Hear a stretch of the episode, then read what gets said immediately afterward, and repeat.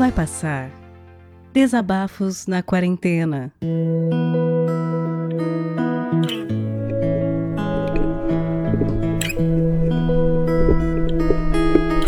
Oh, alô, som. Bom, olá pessoas na internet, meu nome é Marlos. Por aí talvez vocês me conheçam também como catedrático, pelas redes sociais aí. Eu costumo aparecer no Player Select, Minuto de Silêncio, em alguns lugares como convidado. Um deles que estou sempre aparecendo também é o, no Brian, no Hotel lá. E as pessoas se acostumaram a me conhecer basicamente contando histórias, contando um pouco da minha vida. Eu sou bombeiro militar, é bom dizer isso, que é o meu ofício principal. Mas também gosto de estar pelas internet, fazendo podcast. É um hobby gostoso. Mas hoje quem está aqui não é o catedrático. Hoje tá só o Marlos. Eu vim para falar um pouco de mim a convite do, do Vidani aqui no podcast. Vai passar. Eu tinha um, uma ideia do, do que eu gostaria de fazer, assim. Mas quando eu vi alguns primeiros episódios, quando eu vi o piloto, quando eu vi os outros, fui ouvindo as outras pessoas, eu fui tendo um pouco da dimensão do que que, do que, que é. E eu, eu falei, porra, cara, vou largar um pouco isso, vou largar um pouco aquele Marlos que gosta de contar história para falar uma coisa pessoal, alguma coisa que as pessoas não saibam, alguma coisa que esteja dentro do meu coração e que, na verdade, hum, e, e, cara, você não faz noção do quanto está sendo difícil falar isso assim. Eu sou, cara, eu, eu, acho que eu sou uma das pessoas que mais tenta preservar a si mesma, claro, nem sempre com sucesso, quase nunca com nenhum sucesso. Até pela pelo meu ofício de ser bombeiro militar tal, você, você, carrega o peso de toda uma entidade nas costas, querendo ou não, isso é um peso, por mais que uh, as pessoas achem bacana, então eu sempre tento fazer de uma forma muito respeitosa, sempre respeitar as entidades, as pessoas em si, enfim. Mas enfim, eu tô aqui para quê? Como eu, Marlos, bombeiro militar, tô vivendo a pandemia? Como é que tá sendo a fronte, a linha de frente dessa de batalha disso tudo? Eu pretendo contar um pouco. Nunca vou revelar a verdade sobre o que está acontecendo. Até seria uma thumb legal. Mas não, vou contar aqui o que eu vivencio. E a minha visão sobre isso, que eu acho que talvez é, no meio de tanta coisa, tanta baboseira que a gente ouve falando por aí, a gente ouve vendo por aí, caixão enterrando com pedra, e o, e o filho do, do, do, do, do mecânico que, que, que, estourou o pneu e foi a. Putz, caramba, velho. Mas enfim, um tempo atrás, quando começou esse negócio com os primeiros casos da, da, da Covid aqui no Brasil, eu, eu trabalhava no quartel central e por umas questões de, de, de trabalho, assim, estresse de trabalho e tal, tava passando uma situação meio complicada, até de depressão mesmo tal. E foi meio que na mesma época da, quando começou a se ventilar esse negócio da a Covid está no Brasil. E a gente começou, eu comecei a perceber lá, a gente começou a perceber uma coisa, a ambulância corria muito. Sempre correu muito. E começou a pintar uns casos de pessoas que estavam morrendo durante o atendimento. Não estava conseguindo respirar, não estava conseguindo. A pessoa ia morrer. E não tinha muito ainda esse boom da, da, da pandemia eh, taxado no jornal. Ainda eram os primeiros casos ainda, mas por isso que faz sentido quando você vê que talvez já tivesse antes, a gente não tinha essa percepção. Aí o que, que o pessoal da ambulância faz? Ah, morreu de insuficiência respiratória, o cara tava bufando. Não é uma coisa comum se acontecer, pelo menos não na quantidade que, que começou a acontecer. E as pessoas chegavam do socorro, falei, cara, será que já é esse negócio? Só que tu não pode falar nada, se falar, porra, vai aparecer jornal, será que já é, será que não é? Ah, tá especulando, tá sendo alarmista. Então, mas pelo ver das todo mundo lavava a mão, lavava o equipamento todo, só que isso começou a acontecer com mais frequência. Mas morreu de quê? Assim, cara, a pessoa tava com falta de ar e de repente morreu. Não dava tempo nem de chegar na, na no hospital, chegar em algum lugar mas já era o indício de alguma coisa estava acontecendo e não tá, estava muito fora do radar. Paralelamente a, paralelamente a isso, saiu uma transferência para um local para um outro posto de trabalho, mais na Baixada Fluminense, um local mais teoricamente mais tranquilo, mais no interior, para eu poder ter mais tranquilidade, exercer meu trabalho de forma mais tranquila. Naquela época, assim, coincidentemente, eu tava passando esses problemas pessoais, até com minha esposa, fiquei separado um tempo. Nossa, eu sou muito prolixo, isso aí já tô emendando em outra história. Caralho, já deu 10 minutos e não contei nada ainda. Aí começou a pandemia, eu tava com a minha filha. Acabou com meu filho também, tava passando o fim de semana aqui em casa, acabou ficando. Meu irmão é médico. Eu falei, não, vamos trazer ele, fica por aqui também, para tirar próximo dos meus pais. E acabou que minha casa ficou ocupadíssima. E, e coincidentemente eu tinha acabado de me mudar para um apartamento maior, por causa disso que eu já tinha falado. E acabou que tudo convergiu para que minha casa virasse um bunker. e paralelamente a isso acabou saindo uma transferência para o quartel do interior e eu tô mais próximo de casa. Eu achei que fosse mais tranquilo. Eu falei, não, beleza, menos mal, que eu não preciso ir para tão longe, eu posso ir de carro daqui até ali pro quartel. Vai ficar mais tranquilo ficar tentando ficar o máximo isolado possível. Claro, você tá com outras pessoas, outra equipe, e eu tava muito apreensivo de como é que ia ser e tal, mas acabou com o pessoal super receptivo. E você tem que conquistar a confiança de, do, do, dos comandados. E ao mesmo tempo você tá tenso com essa situação toda, porque você tem seus familiares que você precisa proteger. E eu sou o filho mais velho, neto mais velho, assim, você tem que proteger tua família. Eu que coordenei as ações da, de quem vai ficar com quem, de uma boa parte da minha família, na verdade. Nisso eu tô nesse novo quartel, nesse novo local, prestando serviço, e eu percebo que o número de chamadas de rabecão, de recolhimento de cadáver, estão quase batendo o número de chamadas da ambulância. Na verdade, já começou, já já estava batendo já. O, uh, quem não sabe o que é rabecão é recolhimento de cadáver. E estava muito alto todos os dias, todos os dias. E geralmente são pessoas que tinham falecido dentro de casa, você ia lá fazer o recolhimento corpos na rua, a pessoa ia lá fazer o recolhimento. E tudo isso não tinha um acompanhamento é, necessariamente específico para aquilo, porque até então, assim, ah, o cara, ó, o cara morreu aí, não tinha exame no hospital, cara. Então essa questão da subnotificação realmente acontece, ocorre, eu vi na, eu vi na prática pessoas pedindo, indo pro corpo de bombeiro com máscara, pedindo, poxa, meu, meu pai tá em casa, tá, não tá conseguindo respirar, leva a ambulância lá e quando chega lá a ambulância, a pessoa falece. Mas muita gente.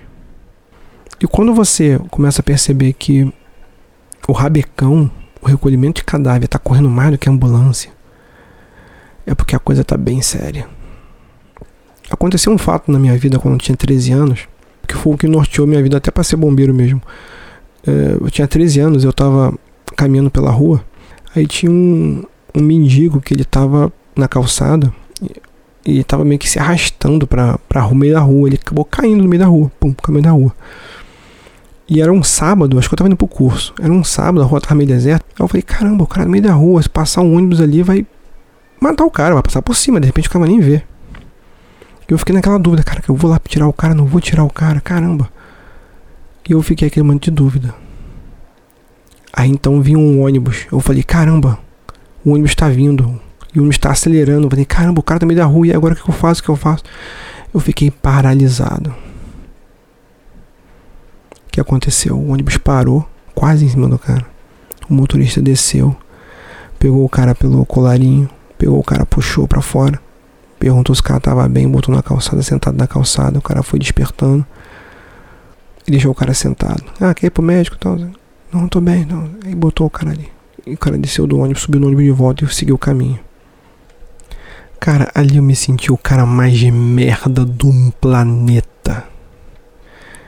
Porque se aquele cara tivesse morrido, seria culpa minha, cara. Era o meu trabalho fazer aquilo. Tirar aquela pessoa, eu fiquei na dúvida. Eu fiquei na dúvida, cara. E aquilo me perturbou por anos. Descer do ônibus, o trabalho que o cara fez para tirar aquele cara da rua foi muito maior do que eu poderia ter. Aí desde esse dia, eu decidi que eu ia deixar mais ninguém para trás. Então, assim, então isso norteia, acabou norteando minha vida. E acabou que naquela uma das noites que eu tava de serviço, um companheiro nosso passou muito mal. Começou a vomitar, febre. E tava no mesmo alojamento da gente, todo mundo preocupado. Caramba, e o cara agora infectou todo mundo, infectou o plantão inteiro. Ó. Puta merda, e agora? Aí eu era o comandante do, do, da guarnição nesse dia. E eu fiquei naquela, caramba, e agora? Eu conversei com esse cara, eu tive contato com ele. Quando eu voltei para casa, a primeira coisa que eu fiz foi tirar a roupa tal, você que me tudo e falei, cara, separa um quarto para mim aí. Aí eu acabei ficando no quarto da minha filha. Eu me isolei, me auto-isolei. Então eu fiquei 15 dias no isolamento do isolamento. Cara, foi uma das piores sensações da minha vida. Porque mesmo você dentro de casa é um risco. Você, se uma falha, você já era. Você infecta alguém. Eu tô com minha filha tem tem asma, então é grupo de risco. Putz, que desespero, cara. Como é que eu faço isso? E aí vem um filho da puta e fica brigando pelo direito de ir pra rua, que quer voltar a trabalhar. Puta que pariu, cara. Foi uma semana bem difícil, meu brother. Foi bem difícil. Olha, cheguei até cheguei a tuitar sobre isso. Só que eu tinha que fazer meu trabalho. Com o quartel que eu tô hoje, são pessoas muito carentes. E que eu tava vivendo uma outra realidade, cara. No quartel central, aquele quartel gigante. Porra, dois socorros, gente pra caramba pra atender e tal. Esse quartel só tinha um socorro, um segundo socorro, uma ambulância. Um... E às vezes a pessoa ia lá pedir, cara, pelo amor de Deus. E eu comecei a me questionar, caramba, se eu infectar minha família, como é que vai ser também, ao mesmo ponto. Então eu ficava no drama de, caramba, eu tenho que proteger minha família, mas eu tenho que fazer meu trabalho. E cara, aquilo me correu tanto por dentro, tanto por dentro. Acabou que eu eu não podia contar isso para ninguém. Porque eu precisava resolver a, a, a, situação que eu tinha era, porra, eu precisava alugar então um apartamento para eu ficar sozinho. Porque enquanto eu estivesse ali dentro de casa, ia ser um risco para todo mundo. A outra opção que eu tinha era bem menos nobre do que essa. Pelo menos na minha cabeça. Eu tinha, eu tinha férias para tirar, eu tinha licença para tirar. Só que eu achava uma puta sacanagem, cara. Você chegar no quartel novo, as pessoas contando contigo. E você, assim que você chega, você vai tirar uma licença. Falei, puta, como é que eu vou ter moral para falar com meus comandados assim? Cara, isso me ocorreu por um bom tempo. Mas eu sabia o que eu tinha que fazer. Só não sabia se era o correto. Aí eu liguei para uma pessoa que ele é até conhecido na internet como é, ele, eu considero ele.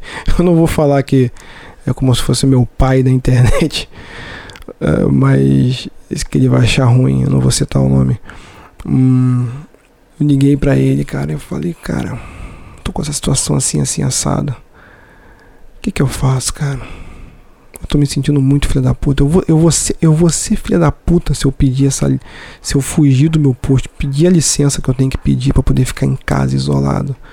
Eu vou ser muito filha da puta se eu estiver me escondendo de tudo isso que tá acontecendo. E na verdade essa pergunta foi meio tendenciosa, porque é, eu só queria, na verdade, alguém que confirmasse aquilo. Que, não, cara, você não é um filho da puta. Talvez seja muito. Ah, que bobeira, blazer. Mas, cara, mas na minha cabeça isso era muito importante. Ele falou: Não, cara. Não, cara, você fez o certo. Eu faria a mesma coisa que você. E quando você é confrontado assim, quem você vai proteger primeiro? A população ou a sua família? Então, filho da puta, respeita a porra do profissional que tá se fudendo por você. Esse cara muitas vezes tem uma escolha mas ele tá escolhendo se fuder para poder ajudar alguém, colocando a família dele em segundo plano. Pra uma porra do governo que não dá suporte, falta tudo, filha da puta fraudando compra, e mesmo assim esse profissional tá lá para te atender. Um amigo meu morreu. Fique em casa.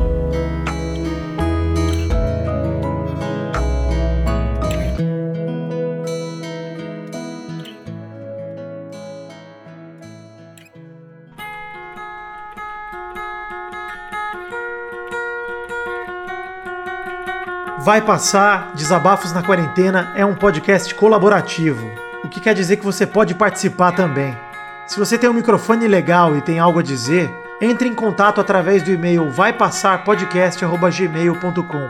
O que eu vou te pedir é que o conteúdo tenha cerca de 10 ou no máximo 15 minutos de duração e seja enviado editado. Vamos ouvir o que você enviou e trocar uma ideia contigo.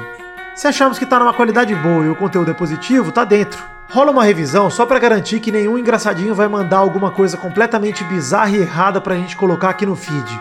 A partir daí, vamos pegar o conteúdo que você enviar, adicionar vinhetas de abertura e encerramento e publicar aqui no feed do Vai Passar. Esse projeto colaborativo é para você ouvinte e para você produtor se abraçarem nesse momento de isolamento. Esse projeto não tem e nem terá fins lucrativos e depende de você para continuar. Colabore enviando seus áudios e divulgando para os seus amigos. Confie, vai passar e vai passar logo. É só a gente ficar em casa e fazer a nossa parte.